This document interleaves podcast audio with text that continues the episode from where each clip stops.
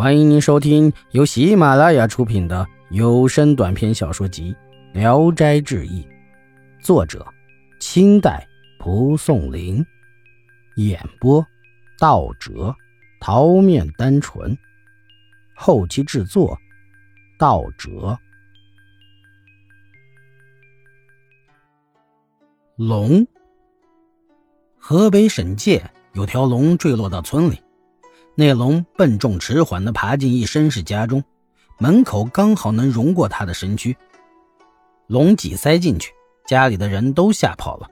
等到楼上大声乱叫，轰轰隆隆地放着火枪土炮，龙才从他家里爬出去。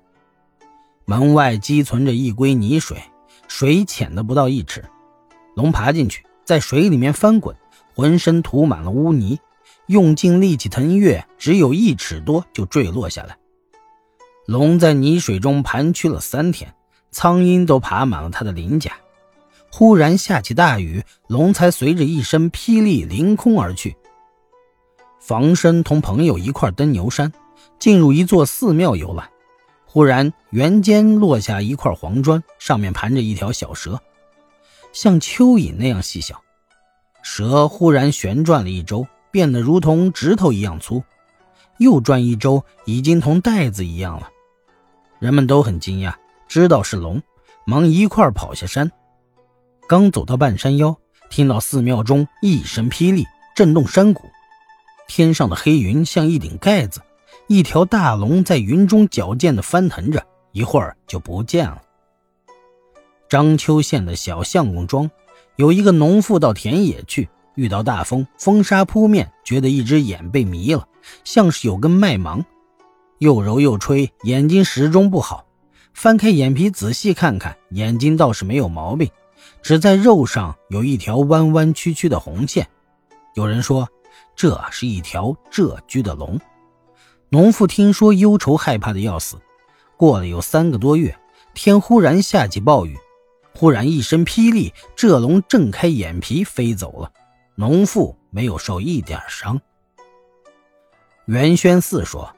在苏州时，一天正遇阴雨天气，忽然霹雳大作，众人看见一条龙从云间垂下，鳞甲张动着，龙爪上抓着一个人头，眉毛胡须看得清清楚楚。不一会儿，穿入云端不见了，也没有听说有谁掉了头的。博弈有一个乡下农民叫王茂才，早晨起来去田里干活。